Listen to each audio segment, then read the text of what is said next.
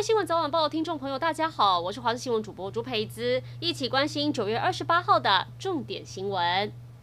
嘉义一名女子去超商插卡要登记自己的纸本五倍券，没想到机台荧幕跳出不符合数位共同绑定人资格的讯息，她惊觉被冒名绑定，去派出所报案。经过追查，警方揪出藏镜人竟然是她的前男友。警方调查，嫌犯是日前跟女子发生纠纷，在网络上以被害人身份证绑定数位五倍券，但是因为没有被害人的健保卡卡号，所以没有办法完成后续提领程序。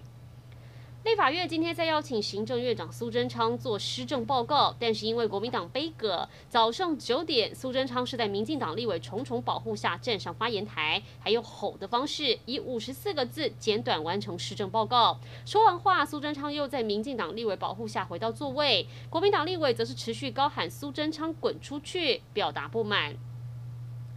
天气炎热，戏水机会高。花莲昨天傍晚接连发生两起溺水事件，其中在石梯坪有一个游客在这里浮潜，因为大浪来袭导致受伤，安巡人员利用鱼雷浮标将他救上岸。除此之外，南滨公园也有两个高中生在这里溺水，其中一个人已经离岸两百公尺远，警消把两个人救回来，他们都有吸入性呛伤以及四肢无力状况，全被送医治疗。海巡署提醒，遇到紧急状况可以拨打一一八专线，就能马。马上获得援助。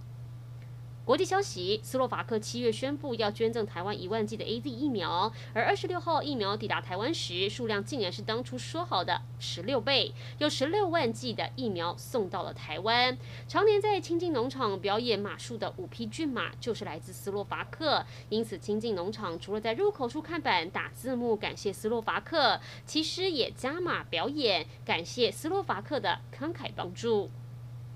根据韩联社报道，南韩联合参谋本部今天说，北韩今日向东部海域发射不明飞行体。目前，南韩联合参谋总部正在对不明飞行体的发射地点跟高度进行分析。报道中还提到，这次是北韩今年以来第六次进行武力示威。北韩在十三天前曾经发射过近程弹道飞弹。至于日本共同社和每日新闻，则引述日本防卫省说法，指出北韩今天发射的可能是弹道飞弹，并指出北韩这。项举动违反了联合国先前禁止北韩进行飞弹试验的决议。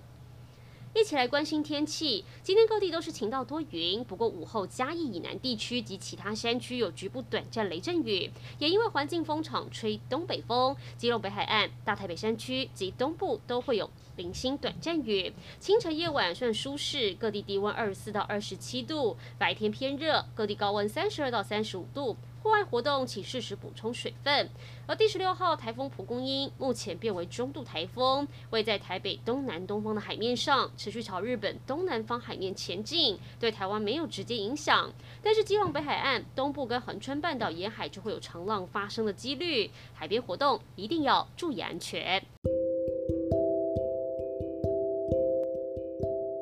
以上就是这一节新闻内容，感谢您的收听，我们再会。